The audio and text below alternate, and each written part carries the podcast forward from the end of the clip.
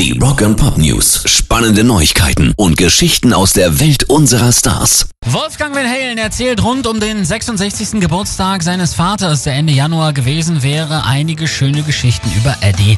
Zum Beispiel, dass ihm die Tränen kamen, als er den ersten Song für das Soloprojekt seines Sohnes Mammoth gehört hat.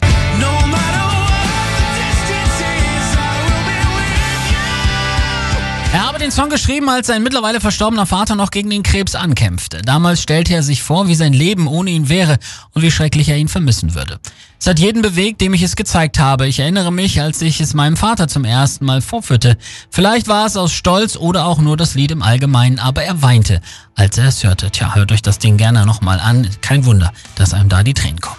Rock and Pop News. Black Sabbath-Fans aufgepasst, es gibt jetzt eine exklusive Tony Iommi Sammelfigur. Und da könnt ihr euch mal richtig schön was hinstellen. Die Firma Knucklebones hat nämlich ab sofort im Rahmen ihrer Sammlerstückreihe Rock Icons eine edle Figur des Riff-Schmieds von Black Sabbath im Angebot.